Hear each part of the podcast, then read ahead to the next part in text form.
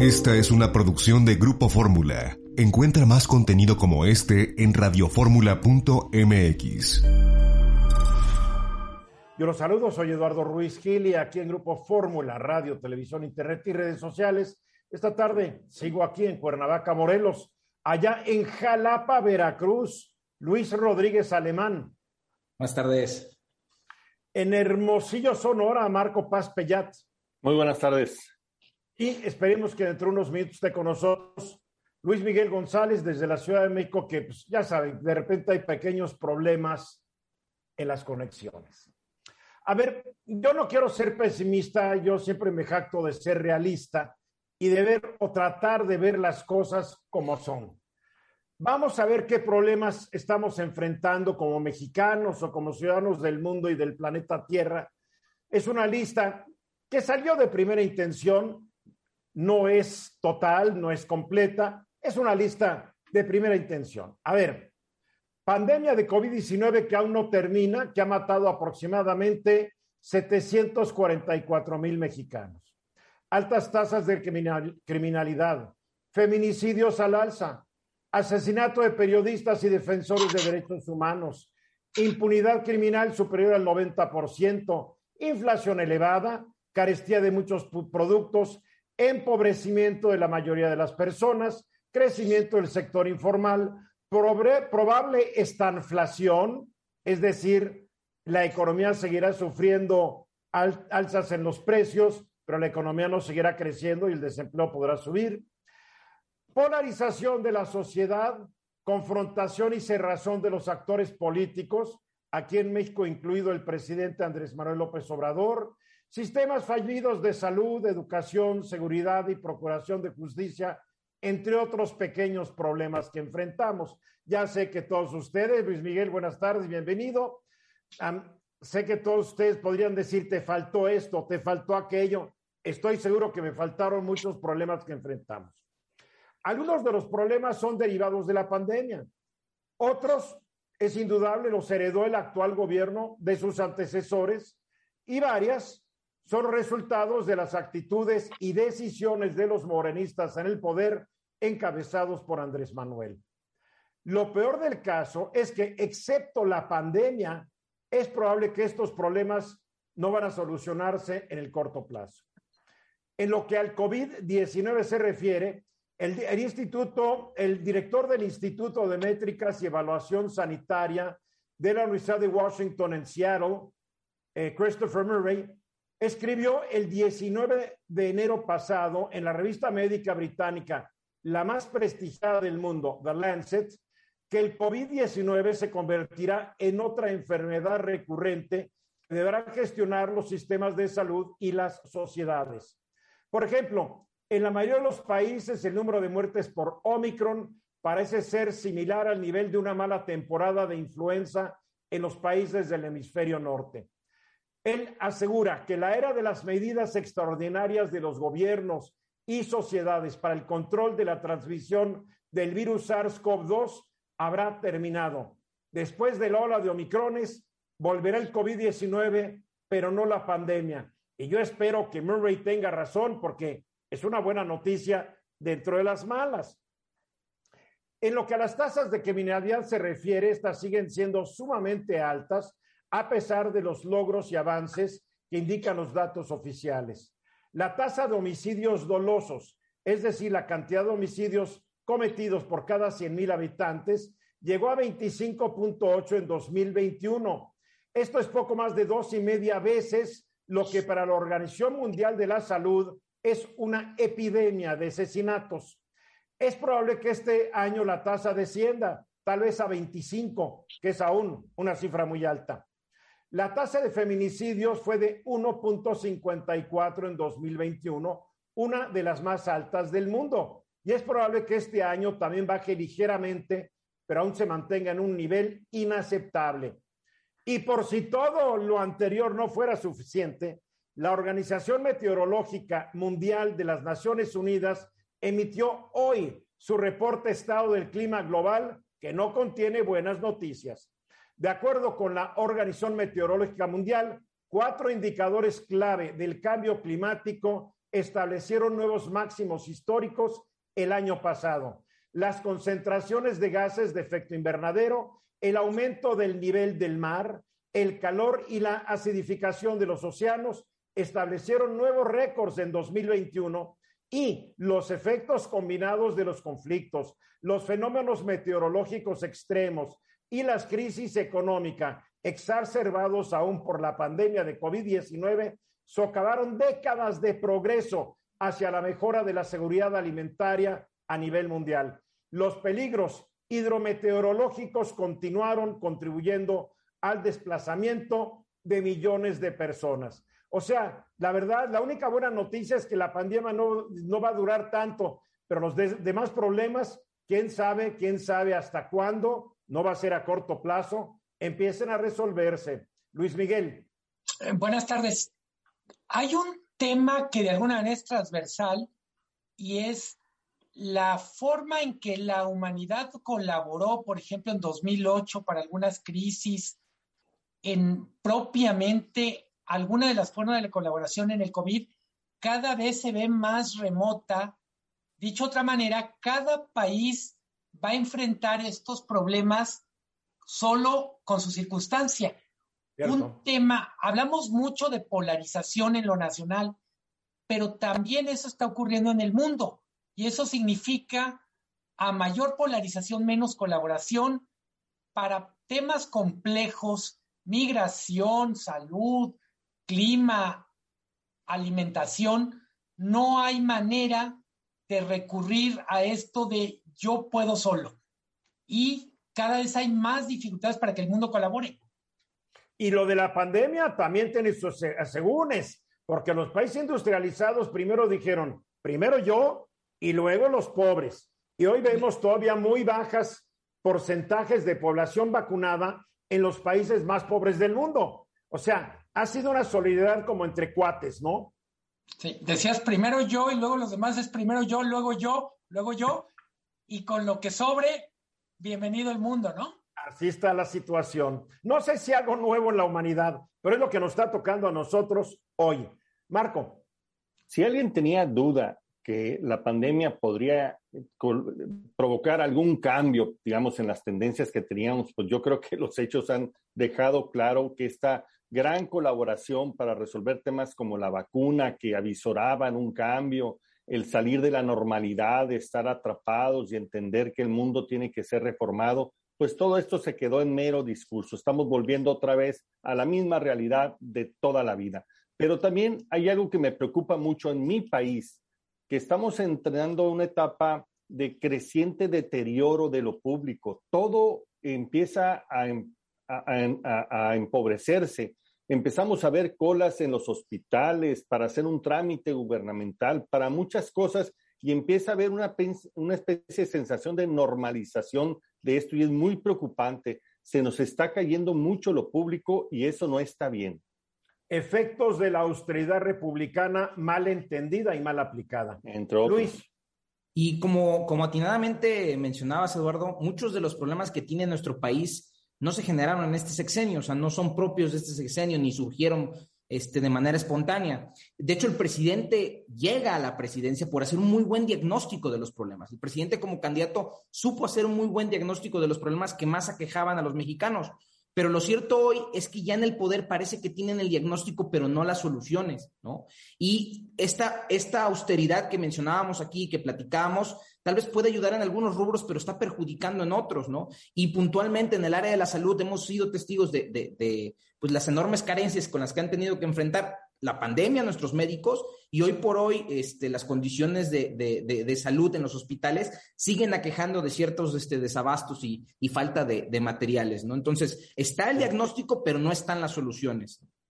Es que las soluciones son muy complejas, hay que aceptarlo de una vez. No hay gobierno que vaya a resolver los problemas de este país y casi de ningún otro en el corto plazo. Pero como los políticos siempre piensan en la próxima elección y no la próxima generación, nos endilgan de soluciones fáciles a problemas complicados. Aceptemos que ni este, ni el siguiente, ni el siguiente, ni el siguiente presidente de este país van a resolver en amplia medida los problemas que se han heredado después de 200 años. Lo que tenemos que exigir es que nos planteen soluciones reales y medibles. Mensaje. 15 minutos faltan para ahora. Sigue la discusión sobre los 500 médicos cubanos que el presidente López Obrador ha contratado para que vengan al país. Esta mañana dijo que no va a echarse para atrás, que los médicos van a ganar lo mismo que los médicos mexicanos.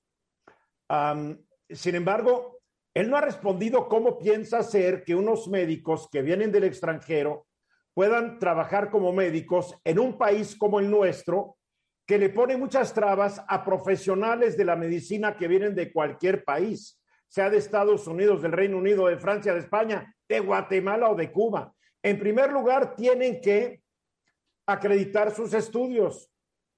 Segundo lugar, tienen que, si son especialistas, tienen que aprobar los exámenes que el consejo de cada especialidad médica debe someterse un doctor para que se le reconozca como especialista. O sea, esto no es de capricho presidencial, hay leyes y por encima de la justicia están las leyes. Por encima de la justicia está la principal ley de este país, que está es la Constitución y las leyes que de ella emanan. Sobre cualquier persona y sobre cualquier cosa está la Constitución. Así de fácil. Entonces, el presidente insiste, sin embargo, diversas organizaciones internacionales han criticado al gobierno cubano por esta maña de estar exportando, eh, pues vamos a decir, personas. Les gusta exportar personas. Este, alguien ha acusado que el gobierno cubano está en el negocio de la trata de médicos. A ver, Luis, tú tienes información sobre diferentes entidades internacionales que han acusado, han criticado y han condenado al gobierno del dictador de, en turno de Cuba. Es correcto, Eduardo. De hecho, es un tema del que en este contexto del debate sobre la contratación de los médicos cubanos poco se ha hablado, pero a ver, la Comisión Interamericana de Derechos Humanos, Human Rights Watch, eh, la propia ONU y el Parlamento Europeo se han pronunciado sobre esta, digamos, política de exportar médicos, esta, como le llama el gobierno cubano, las misiones de médicos en el extranjero. Por su parte, la Organización de Naciones Unidas, a través de la relatora especial de las formas contemporáneas de esclavitud. Perdóname, si fueran misiones de médicos del gobierno cubano, que les pague el dictador Sucho de Cuba y que no le cobre a los países donde va, porque bien que cobra. Y justo eso lo ha documentado estas organizaciones internacionales Empezando, y el informe del que se derivan muchos otros es el de la ONU. La ONU, por conducto de la relatora especial para este, formas contemporáneas de esclavitud y de la relatora especial de la trata de personas, señaló que en, el informe, digamos que en el reporte que ellos hicieron, en la investigación que ellos hicieron sobre estas misiones de médicos cubanos, detectaron violaciones graves a derechos humanos y las dividen en cuatro grandes rubros. ¿no? Primero señalan que no les están pagando porque el gobierno cubano se queda con el 75 hasta el 90% del sueldo que supuestamente los gobiernos le pagan al gobierno cubano y que el gobierno cubano se los retiene y solamente les entrega el restante del 75 del 90% que se queda. El segundo entre el 10 y el 25% recibe el pobre médico cubano. ¿no? El segundo aspecto que destaca la ONU es que hay jornadas extenuantes de trabajo que pueden ser hasta de 64 horas este, semanales, lo cual se equipara con una forma de esclavitud, porque son trabajos forzados, ¿no? También han documentado que hay casos de... Pero, este, pero para, hay que aclarar que también a los médicos mexicanos así los explota eh, el sistema de salud mexicano, sea el seguro, el ISTE, la Secretaría de Salud o los temas de salud de los estados. ¿eh? También se ha documentado por organismos de derechos humanos, también se ha documentado y eso hay que, hay que puntualizarlo. Y el cuarto aspecto que destaca la ONU es que hay un castigo muy severo con ocho años de prisión al médico cubano que incumpla con las reglas que le impone el gobierno cubano en el extranjero. O sea, el gobierno cubano impone reglas a sus médicos aun cuando estén en el extranjero, ¿no? Human Rights Watch, por su parte. A ver, perdona, creo que se te pasó uno que es el acoso que sufren las mujeres que llegan a nuestro país, las doctoras. Correcto, es correcto, que también se ha documentado en México, en las comunidades alejadas, muchas doctoras o muchos este, asistentes del área de la salud han señalado que en esas comunidades alejadas, al no haber seguridad, sufren acosos. Pero puntualmente en hace, hace tiempo en este programa, no recuerdo el número, hablamos del número de mujeres que están haciendo su residencia o, su internado, se me que te mandan a tu, al servicio social, que los mandan a comunidades alejadas. Hay un dato sobre doctoras que han sido víctimas de hostigamiento, de violación o hasta de muerte en estas comunidades porque nadie las protege, nadie de nadie, ni el gobierno municipal, ni del Estado, y menos el gobierno federal. Está demostrado y está calificado. Es correcto. Por su parte, Human Rights Watch lo que dice es que el gobierno cubano impone medidas draconianas a los médicos, ¿no? Porque les impone restricciones en su movilidad, en su libertad de expresión, en su libertad de asociación. Ellos lo que hicieron fue un estudio de estas reglas con las que ellos tienen que conducirse en el gobierno extranjero, ¿no? Finalmente, la Comisión A ver, pero eso, eso, eso son, son cosas que le hacen a todos los cubanos, digo, digo, por favor. Pero lo que, lo que llama la atención, lo que llama la atención del reporte Human Rights Watch es que eso que le hacen a todos los cubanos lo hacen porque tienen el control de ellos en, dentro de la isla. Estas medidas se las imponen en el extranjero, bajo la pena que con claro. se pueden ir a la cárcel cuando regresen a Cuba. Si ¿no? fastidian a la familia que está en Cuba, Luis Miguel. Mucho de lo que está diciendo Luis Rodríguez suena a lo, la peor de las versiones del outsourcing que se discutió, votó para eliminar. Esto de hay un sueldo del trabajador que no cobra directamente, sino una empresa que literalmente le entrega una, una parte de lo que generó toda esta parte de controles. Y por otra parte, hablando de soberanía, pues en territorio mexicano la única autoridad es el gobierno mexicano. Por un momento imaginemos que no estuviéramos hablando de médicos y dijéramos, es el gobierno de Estados Unidos que nos manda a 500 personas a hacer trabajo en México y no le obedecen al gobierno mexicano, que es el que paga, sino a su gobierno. Y creo que sí hay un tema de soberanía y por otra parte está mucho esta versión que suena a leyenda, pero cuentan los venezolanos, por ejemplo, que dentro del grupo de médicos no solo hay tareas o trabajos médicos, que hay trabajos de espionaje, que hay trabajos de activismo social, etcétera, que si eso es un mito, vale la pena desmentirlo.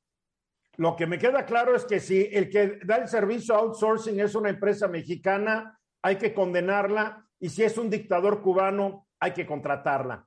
A ver, te faltaron dos puntitos. Eh, ah, te falta lo que dijo el Parlamento Europeo el cual ha sido descalificado totalmente por el presidente de México.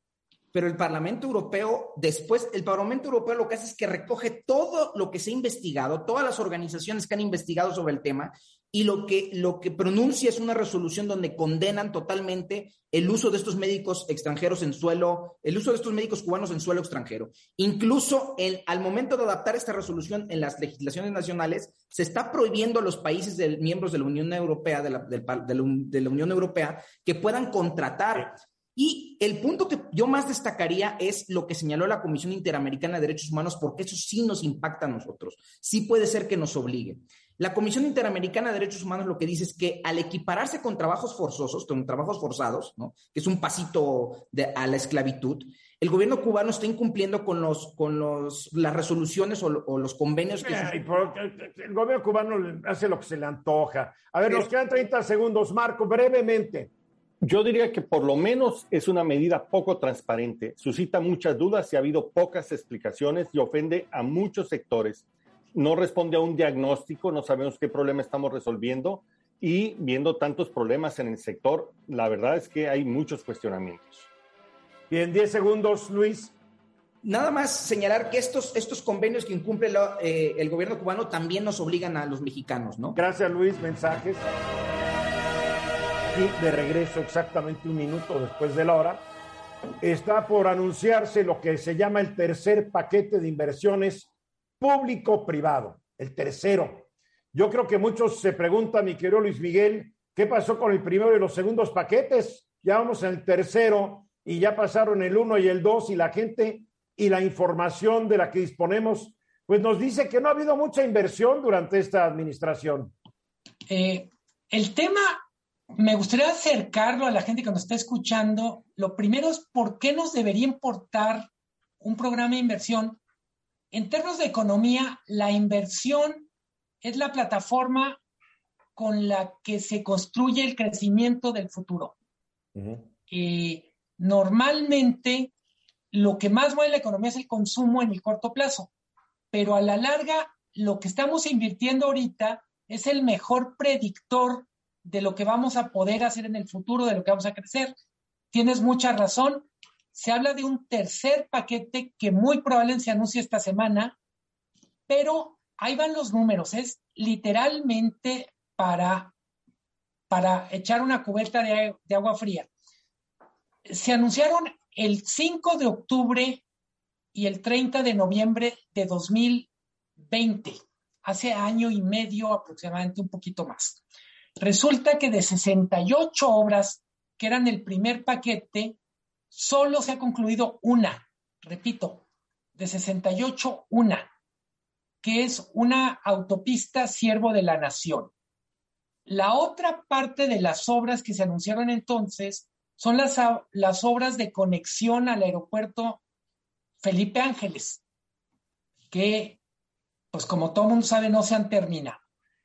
Pero si les parece que el récord del primer paquete es malo, pues en el segundo de plano, de las 38 anunciadas, hay tres canceladas y todas están en proceso. No ha concluido ninguna. A ver, nomás para que la gente sepa, la autopista Siervo de la Nación eh, es un viaducto elevado, un segundo piso, que conecta en Ecatepec a la autopista Naucalpan-Ecatepec al circuito exterior mexiquense y a la carretera México-Tepexpan, 14 kilómetros, que es una autopista que empezó a construirse desde antes de este sexenio. Es, es impresionante y hay que decirlo, no solo es responsabilidad del gobierno, fueron compromisos de inversión privada y pública y simplemente así como hay fila para salir en la foto con el presidente, luego no hay manera que alguien dé la cara para explicar por qué el cumplimiento es tan bajo. Se dice mucho que el principal problema en México es la corrupción. Yo pondría junto a la corrupción otra palabra que rima que es simulación. Le hacemos mucho al cuento. Si de lo que se hubiera anunciado se hubiera cumplido, ya no digan todo, la mitad, pues claramente tendríamos más inversión en marcha. Yo insisto, nos debe preocupar la inversión porque es la literalmente el cimiento de lo que vamos a poder hacer después. Si de 68 obras se concluye una, pues hay 67 que nos quedan a deber. Y que no nos dice nada de nada de cómo van. Luis. A mí me llama mucho la atención que estas obras debieron de haber tenido un presupuesto asignado en el presupuesto como tal, en el presupuesto formal, el que aprueba el Congreso. Según la Ley Federal de Presupuesto y Responsabilidad Sendaria, este presupuesto tiene que ejercerse en el año en el que se autorizó, ¿no? Y cuando son proyectos multianuales, tienen que rendirse cuentas porque el, presupuesto se va fraccionando. Yo no me explico cómo es posible que se autorice un presupuesto para una obra en específico, una obra de infraestructura, una obra de inversión, y concluye el ejercicio sin avances en la obra. Porque esa, esa falta de ejercicio tiene que provocar que el dinero se regrese a la tesorería de la federación eh, eh, para no generar, para no incurrir en su ejercicio como tal, ¿no? Entonces, a, ver, muchas, de, muchas de estas obras iban a ser obras de coinversión público-privadas. Entonces, lo, lo más probable es que se concursaron, tal vez se licitaron, tal vez se invitaron, pero el sector privado no le está entrando a estas obras porque no saben qué garantía de que mañana no les cancelen la obra o que les paguen. Yo creo que va por ahí, ¿no, Luis Miguel?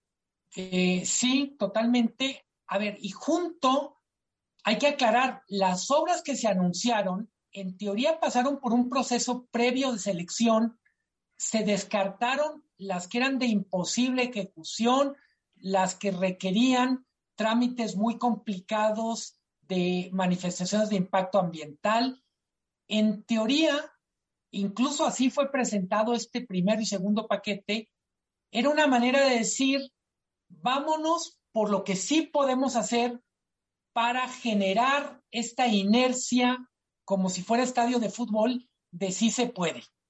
Lo que nos dejan claro con estos números es que lo que sí se podía no se pudo y prefieren como el avestruz simplemente no dar explicaciones esperando que a la gente se le olvide. El problema es que quieren presentar, quieren reactivar el entusiasmo con un tercer paquete que lo único que podemos decir es, si no lo hacen diferente que el primero y el segundo, mejor que no lo presenten. Yo recuerdo que cada vez que han anunciado un paquete, yo he sido, no soy escéptico, les juro que no, pero cada vez que lo han anunciado he dicho, a ver si se la hacen, a ver si se hacen, porque en los capitales privados extranjeros ya los asustaron con muchas cancelaciones y con un discurso que asusta a muchos inversionistas. Y los empresarios nacionales, pues tampoco van a arriesgar su dinero para perderlo mañana o que les cancelen a, a la mitad de la obra. Les dicen, a ver cuándo te pago, Marco. Sería muy interesante saber qué pasó, porque lo que se buscaba, además de invertir para crear empleo, crear crecimiento, era recuperar la confianza perdida. Y valdría la pena revisar cuáles son los elementos que hicieron que no se concretara. Es probable que uno de ellos sea la famosa tramitología, este problema tan complicado en nuestro país de poder avanzar. Por eso el presidente en las obras, eh, digamos, paradigmáticas que él trae, hizo este decreto de excepción. Pudo haber aprovechado este momento para hacer una serie de mejoras regulatorias, para impulsar la inversión y para facilitarla. Es probable que ahí haya grandes oportunidades para mejorar, digamos, el clima, para mejorar la competitividad y la inversión en este país que se están desaprovechando. Yo realmente no creo que haya sido por la burocracia, ¿eh? Yo creo porque se tuvieron que declarar de cierto las licitaciones, mi querido Marco. Pues que nos den la información para saber. pues pídela y, suerte y cuando te llegue nos avisas. Ay, para, para, para mí enfatizar algo la impunidad con la que se puede anunciar algo, incumplirlo y no pasa nada. Nada. Digo, evidentemente no es un delito, pero al mismo tiempo es, es una manera de engañar a la comunidad, al público. Decir, no puedes tú decir, ya nos pusimos de acuerdo, vamos con 68 obras.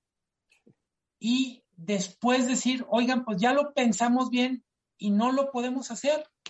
Está esta cultura de nadie le dice no al presidente, pero más allá de que no le dicen no al presidente, lo cierto es que son compromisos que al no cumplirse desgastan la confianza social. ¿Cómo creer en que el tercer paquete puede representar algo positivo cuando lo que tenemos, pues básicamente es el parto de los montes.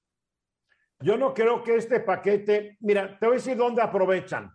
Se anuncia con bombo y platillo, ahí están los empresarios, los paleros del Consejo Coordinador Empresarial y todas las cámaras, ahí están aplaudiéndole al presidente, los empresarios más importantes del país en el ramo de la construcción, pues que, que hace negocio como quiera, todos le aplauden como focas al presidente, se acaba el evento, les plantan un, micrófono en la cara y dicen, el señor presidente nos ha convocado y echan el bla, bla, bla. Y esa es la imagen que queda en el gran público. Después no pasa nada. ¿Por qué? Porque la gente tiene que enfrentar la miriada de problemas que comenté al principio del programa y todo este asunto de las inversiones se va, pero al cajón de los olvidos de nuestras memorias. Es lo que sucede, Luis Miguel no podría estar más de acuerdo contigo. Lo único es, este es el tipo de sociedad que estamos construyendo, este es el tipo de diálogo público que estamos construyendo, donde junto con la razón que das tú, Eduardo, es la gente no se molesta porque la verdad es que tampoco se entusiasmó. Esto ha ocurrido tantas veces con tantos escenarios, con tantos personajes, claro. que ya en el mejor de los casos, la gente se lo toma broma. Pues, ¿No te acuerdas la refinería en Hidalgo que iba a construir Calderón? ¿Cómo no? Y Quedó una- tenemos quedó un bonito que costó muro lo que una por refinería. el ejército con sobreprecio. Imagínate. Ay, ay, ay. En fin, esto es México. Hay que cambiarlo, pero esto es. Que hasta 2014 se llamaba Premios Príncipe de Asturias. Son unos galardones entregados por el heredero al trono español y que están destinados a honrar la labor científica, técnica, cultural, social y humana realizado por personas, instituciones, grupos de personas o de instituciones en el ámbito internacional. En octubre de 2014, el patronato de la Fundación Príncipe de Asturias aprobó que tanto la institución como los premios pasaran a denominarse Princesa de Asturias, en alusión a la heredera de la corona de España, la princesa Leonor de Borbón, tras la coronación de su papá como Felipe VI de España. La Organización para la Educación, la Ciencia y la Cultura de Naciones Unidas ha declarado estos premios de excepcional aportación al patrimonio cultural de la humanidad. Y por eso esta mañana, cuando me enteré que este gran arqueólogo, autor y ser humano, Eduardo Matos Moctezuma, obtuvo el premio Princesa de Asturias de Ciencias Sociales de este año, pues me dio mucho gusto que hasta lo tuiteé. Me dio mucho gusto. Y por la vía telefónica nos acompaña Eduardo Matos Moctezuma. Tocayo, muy buenas tardes. Querido Eduardo, qué gusto escucharte. Oye, felicidades. Es un premio más que, que reconoce tu gran labor, en serio. Bueno, sí, ¿eh? hoy en la madrugada me dieron la noticia y, y realmente pues es un galardón que mucho me honra, que mucho me enorgullece y pues eh, obviamente estoy muy contento de recibirlo, ¿no? Eh, tú eres, algunos dicen que tú eres el gran redescubridor de la historia, por lo menos de la, de la cultura, civilización azteca, porque al descubrirse los restos del Templo Mayor ya hace muchas décadas, proyecto que estuvo en tus manos, nos permitió entender aún más a esta civilización, cultura eh, de los aztecas o de los mexicas, y que sin tu aporte y el equipo que tú encabezaste, no tendríamos este entendimiento. ¿Qué dices al respecto? Bueno, eh, déjalos que sigan diciendo.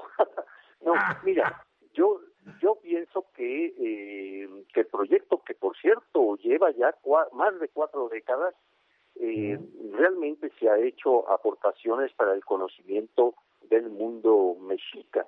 Eh, entonces, sí, y mira, como yo comentaba, eh, en realidad estos premios, aunque se designa a una persona, se irradian hacia muchos otros aspectos, a instituciones eh, como las que yo me formé, la Escuela Nacional de Antropología e Historia, como a mis colaboradores, ¿verdad? Eh, que han estado allí, actualmente dirige el proyecto Leonardo López Luján, por allá anda Raúl Barrera, o sea, todos ellos arqueólogos muy capacitados que llevan adelante esa misión. Entonces, pues eh, real, real, realmente es muy importante. Y fíjate algo, eh, esto me hizo rememorar a mis maestros, a quienes me formaron en la Escuela de Antropología, y también este cómo a la vez yo en algún momento llegué a ser maestro y a, y a la vez formé a otros eh, a, a, nuevos cuadros de investigadores. Entonces pues es todo un ciclo que se va dando verdad y pues eh, que es muy muy eh, relevante para mí para la investigación para la arqueología. Hay, el, el asunto del templo mayor de repente hace que nos olvidemos de que tú también fuiste muy importante para que entendiéramos lo que es Teotihuacán.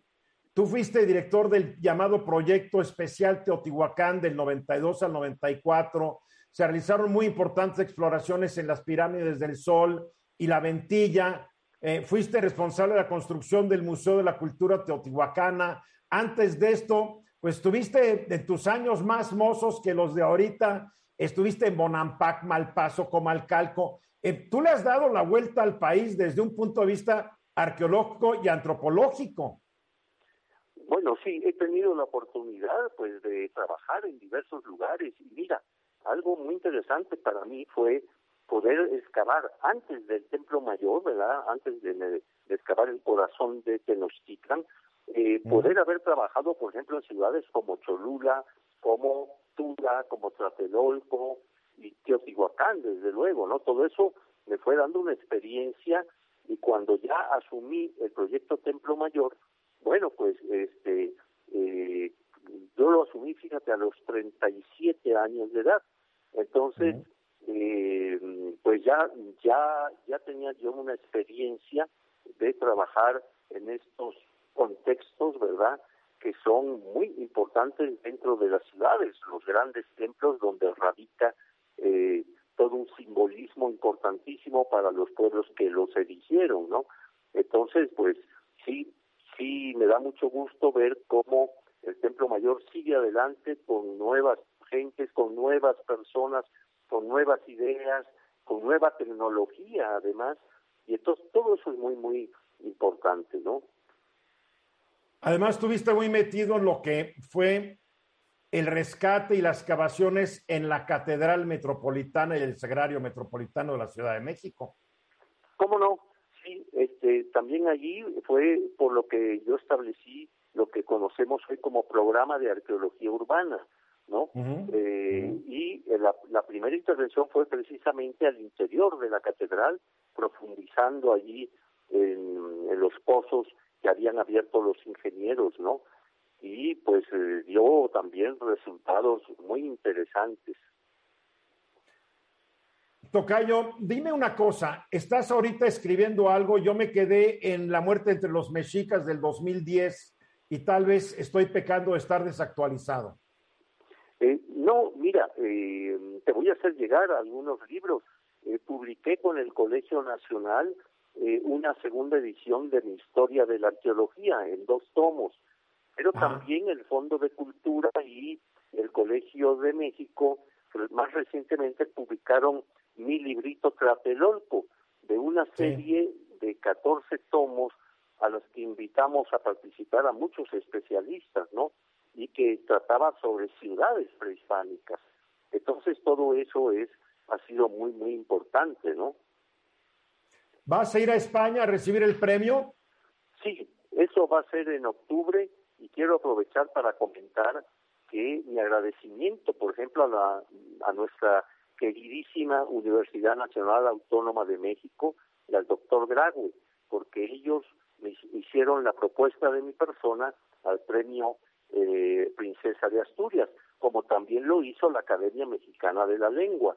Entonces, pues estoy muy agradecida a estas instituciones que ahora pues han hecho posible que esté yo celebrando eh, este, este galardón, ¿no? Eduardo Matos Moctezuma, eres un orgullo para los mexicanos que apreciamos tu obra y hoy nos diste una gran noticia y una muy agradable noticia.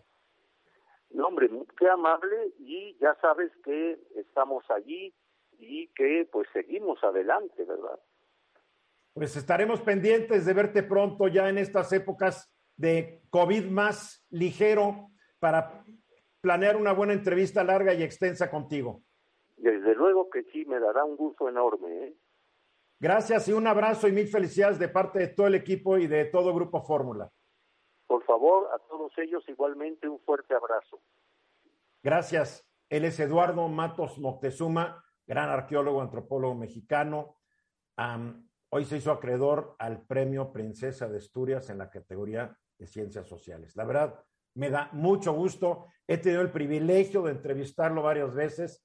Es de esas personas que lo digo sin mayor pena, lo admiro, es un gran mexicano. Ojalá hubiera, hubiera muchos, muchos como él. Luis Miguel González. Es, es una gran noticia y creo que también es parte de este diálogo con España. En este momento creo que es un mensaje bien importante que se conceda el premio a un mexicano en un contexto tan complicado en la relación binacional, ¿no? Es todo un mensaje. porque además, Eduardo siempre ha dicho que nuestra, nuestra cultura viene de estas dos fuentes, la fuente hispánica y la fuente prehispánica, la indígena y la española. Hay gente que no lo acepta, aunque tenga más sangre española en sus venas que muchos mexicanos, lo cual es una actitud incomprensible, pero bueno, hay gente incomprensible. Mil felicidades. ¿Quieres añadir algo, Marco? Pues decir que en este momento para nuestro país es una gran noticia, levanta el ánimo que seguimos teniendo estos valores y estos grandes, grandes pensadores. La verdad, y tan juvenil como siempre, mi querido Eduardo Matos. Vamos a los mensajes. Estamos aquí de regreso. Hablemos de alimentación. Todos los pronósticos dicen que los alimentos se van a seguir encareciendo. La India dijo que ya va a prohibir la exportación de cereales. ¿Por qué? Porque a duras penas le va a alcanzar para darle comer a, no sé, 1.400 millones de indios. Eh, la producción cerealera de Ucrania y de Rusia, que es más o menos el veintitantos por ciento de la producción mundial, la de Ucrania no puede salir porque los granos ucranianos salían por el puerto de Odessa. El problema es que la flota rusa no deja que salgan barcos de Odessa. Entonces ahí están sin poder cargar. El presidente Joe Biden anunció que va a ver de qué manera pueden sacar los cereales ucranianos por tierra a través de Europa. Pues a ver si no se llenan de misiles para bombardearlos los esbirros del zar Vladimir. Por el otro lado, Rusia pues tampoco puede exportarla porque Turquía no está dejando que salgan barcos rusos del Mar Negro. O sea, esto es un lío. Más una sequía que ya se anunció va a afectar la producción de cereales tanto de Brasil como de Estados Unidos, que son grandes productores. Y México, bueno, México, México sigue importando el 60% de sus alimentos. Vamos a decir que ya el 50%, porque nos presumen que ya vamos muy bien. Eh, eh, y si los problemas los tenemos ahorita, ya ni me quiero imaginar los problemas que vamos a, bueno, tal vez nosotros no, pero sí nuestros hijos, hijas, nietos y nietas en el futuro, mi querido Marco. Así es, Eduardo. Vamos a empezar a sufrir las consecuencias de algo que no hemos entendido, los efectos del cambio climático, los efectos pues de esta distribución eh, o este consumo exagerado de agua en algunas zonas, en algunos tipos de cultivos que no se justifican. Por ejemplo, dentro de poco van a empezar a escasear la producción del café, del chocolate, del cacahuate. Está por desaparecer en los próximos años, por ejemplo, el cultivo del aguacate en California, porque es insostenible mantener este tipo de cultivos con los consumos que hay de agua. Así que vamos a tener que cambiar nuestra forma de alimentarnos forzosamente pero, porque no es sustentable esta forma de producir actualmente. O sea, un vegetal necesita agua para que lo cultives, mi querido Marco. Eh, una cabeza de ganado tiene que tomar agua para que no se muera de sed hasta que te lo lleves al matadero. Dime cuál es la diferencia, qué vamos a hacer y cómo le vamos a hacer, porque tú lo pones como que hay muchas opciones, a ver si las hay vamos a tener que cambiar, vamos a tener que producir diferente. Por ejemplo, vamos a tener que depender más de los insectos, ¿no? Algo que pareciera ser algo, una locura, pero que en, Asia es algo muy cotidiano, es un tema cultural.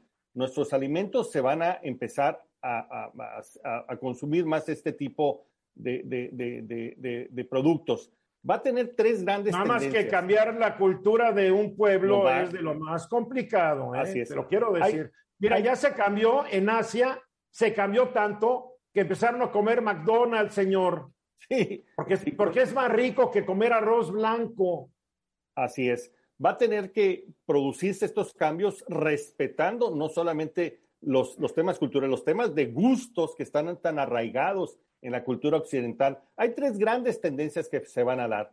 Primero, los alimentos cada día más van a ser eh, producidos a través de otros, eh, de la robótica, con proteínas que se van a crear en laboratorio y que desde ahí se le va a dar diferentes tipos de sabores, sabor pollo, res, incluso... Este, ¿Ya probaste el que venden actualmente? ¿Ya lo probaste? En el caso de las hamburguesas lo he probado y bueno, todavía les falta, pero ahí van. Ya, ya, quiero ver que en casa de la familia Paz, allá en Sonora, estén comiendo hamburguesas de, hechas de plantas en vez de hamburguesas con su carnecita de Sonora. Ya te quiero ver.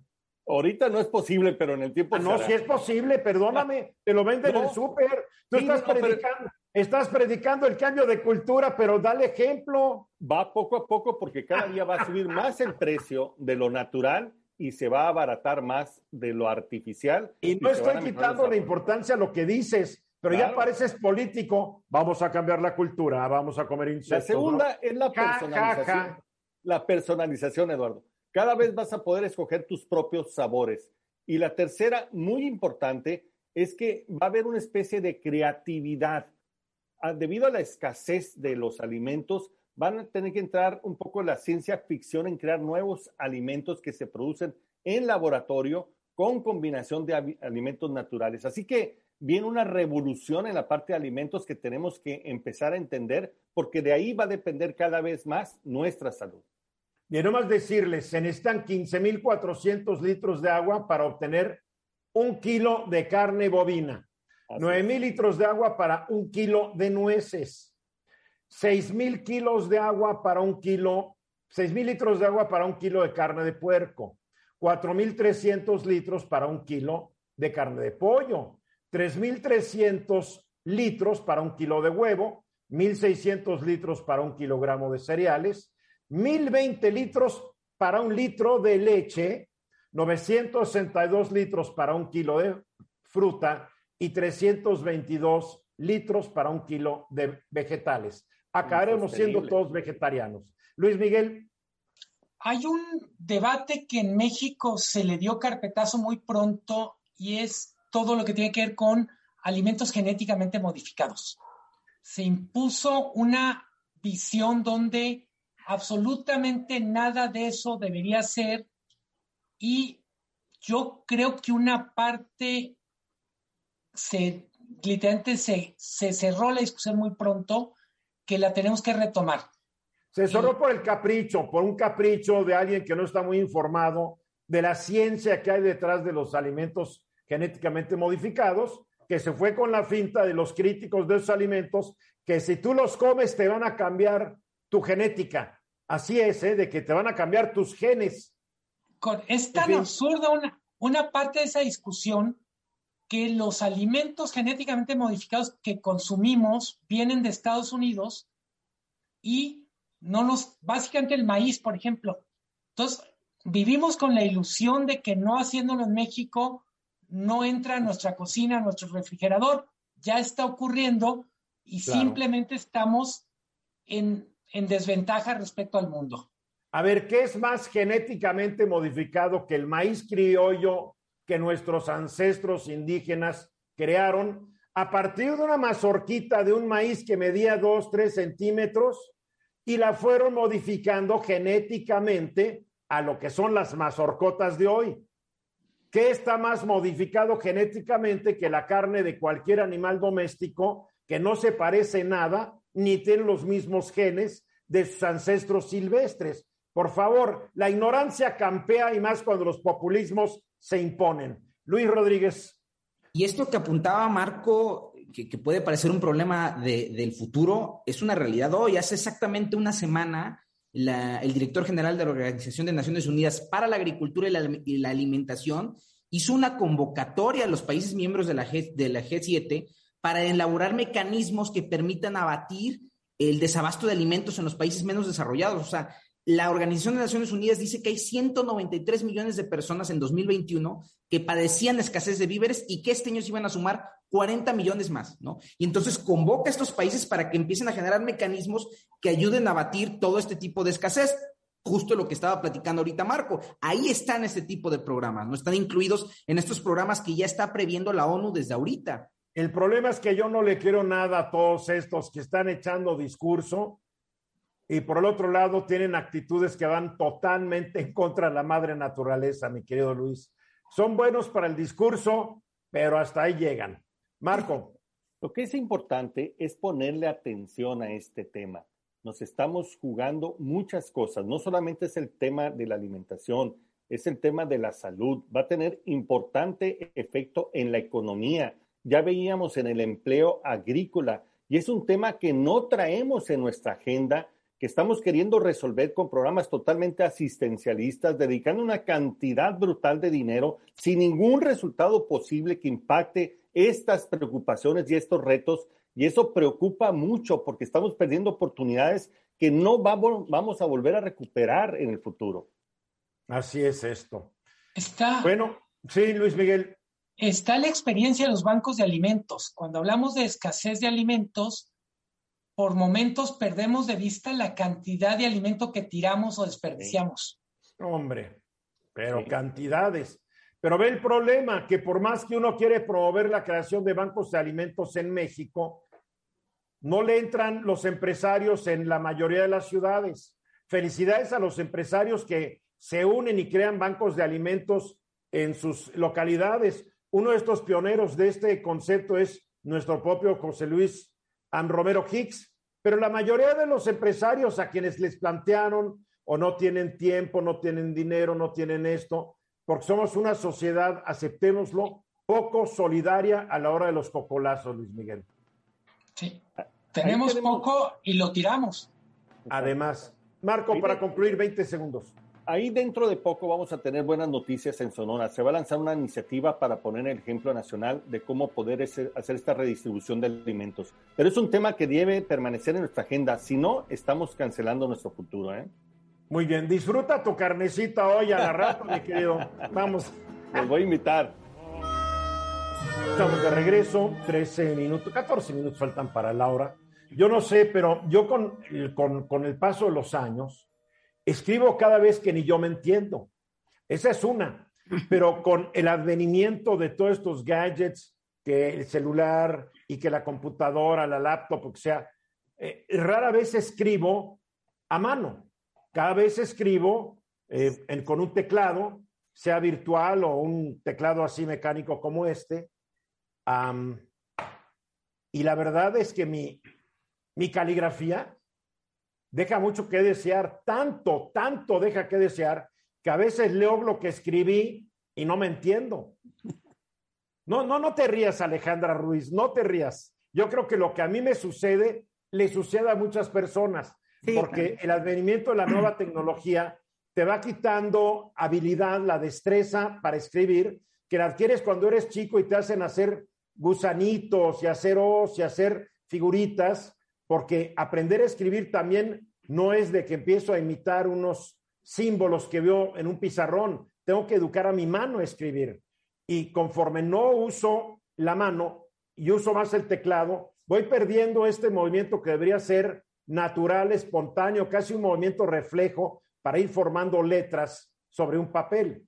Y creo que ustedes están dando cuenta en el sector educativo que los niños deben escribir a mano y tratar de no estar usando tanto la tecnología. La única tecnología que equivale es la de la pluma fuente. Ya no hay ni pluma fuente, ya no usan esas. Pero mira, sí, sí lo que estás diciendo. ¿Qué usan? ¿Perdón? ¿Qué es lo que usan? No, plumas hasta de colores, porque ahora ya pluma la pluma atómica, pluma, atómica, es pluma atómica. A pluma atómica. Pero fíjate que sí, lo que dices a partir de la mala letra, que no se entiende, pero ya tu edad es parte de una, de una personalidad. O sea, va con muchas cosas ya con la edad. Pero la edad de nuestros niños, a los niños de educación preescolar, primaria y ahorita secundaria, em, los niños han dejado, sobre todo con la pandemia, han dejado de escribir y todo ya es a través del teclado. Y está muy bien usar la tecnología y usar los tabletas y demás como parte necesaria en la educación, porque ya lo hemos visto que fue un elemento primordial para que los niños no se desconectaran y sigan investigando, trayendo y demás. Pero al dejar de escribir, también dejas de desarrollar muchas habilidades que tienes que conectar en el cerebro, que son funciones motoras cognitivas. Entonces, sí lo tienes que desarrollar.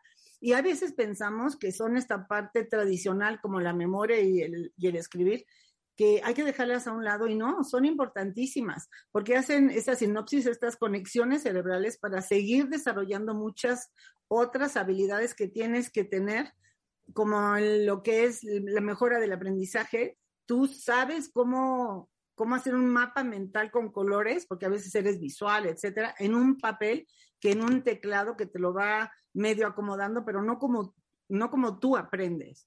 Eh, desarrolla tu motricidad fina, que es importantísima para tantas áreas, ¿no? O sea, el control de esta motricidad que es de pinza, que es tomar para dibujar, para colorear, para el arte, para tantas cosas, es la coordinación visual, eh, o sea, es la visora motor, o sea, es la motora visual ojo-mano, que es tan importante porque esa es una conexión eh, que es muy relevante en la vida y también de los adultos.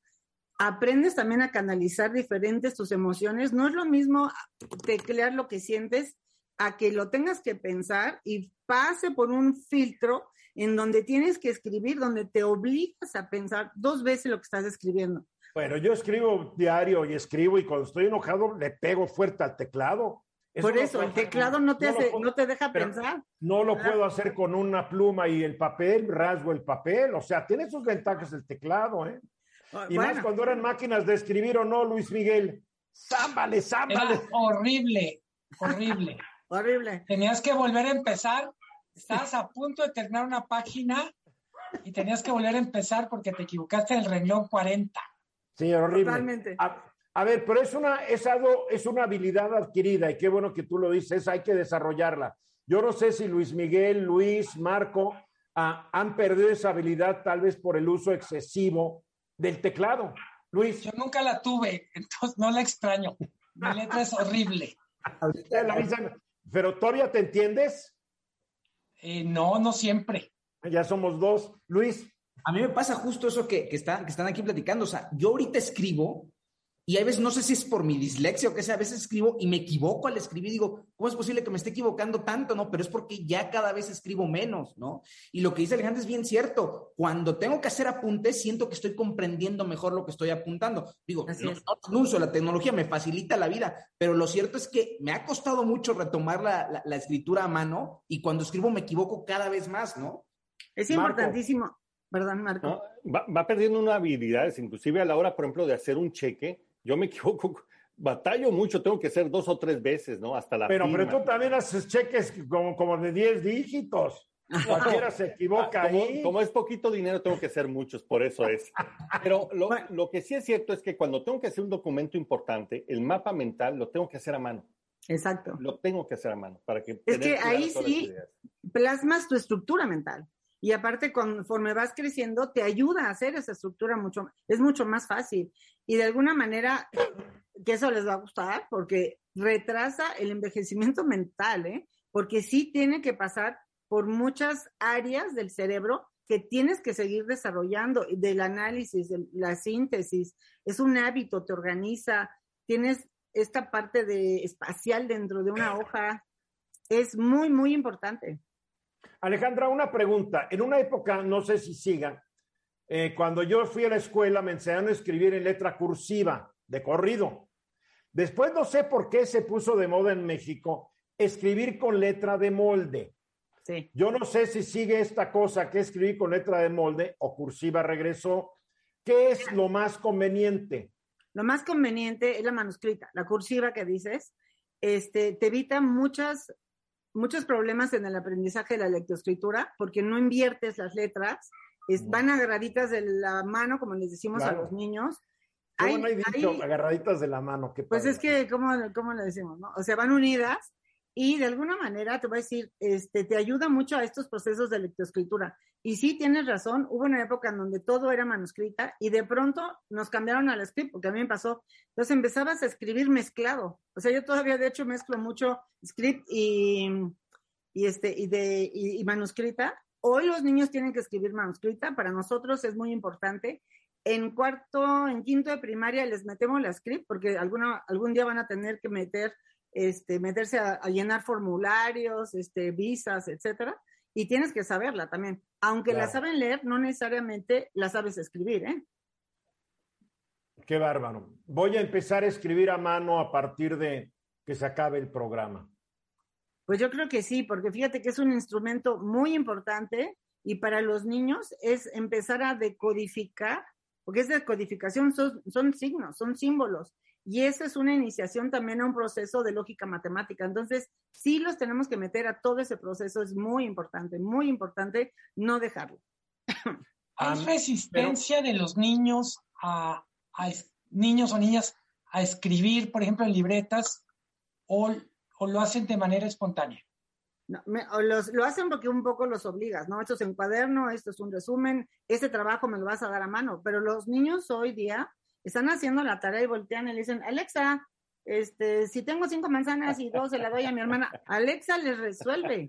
Eh, y saben perfecto. ¿Por qué no había Alexa en mis tiempos? No hubiera reprobado nunca matemáticas, física y química. Exacto. No, es, es cuando descubren Muy buenos consejos. decimos a los papás que por favor la desconecten. O sea, tienen que hacer cuadros sinópticos, tienen que resaltar ideas claves, este, hacer acordeones, es importantísimo, desarrollar la memoria y también hacer estas rutas de memoria que son... Pero acordeones para no sacar durante el examen, ¿verdad? no, no, no, claro que no. Bueno, ya nos tenemos que... Qué buen tema, qué buen tema. Alejandra, mil gracias. El mejor acordeón tiene un premio. Muy bien, gracias. Alejandra Ruiz, Luis Miguel González, Luis Rodríguez Alemán, Marco Paz Pellat. Mil gracias a todos ustedes. Mañana estoy de regreso. Soy Eduardo Ruiz Gil en punto de las 3 con 31. Aquí de regreso mañana en Grupo Fórmula. Los espero. Esta fue una producción de Grupo Fórmula. Encuentra más contenido como este en radioformula.mx.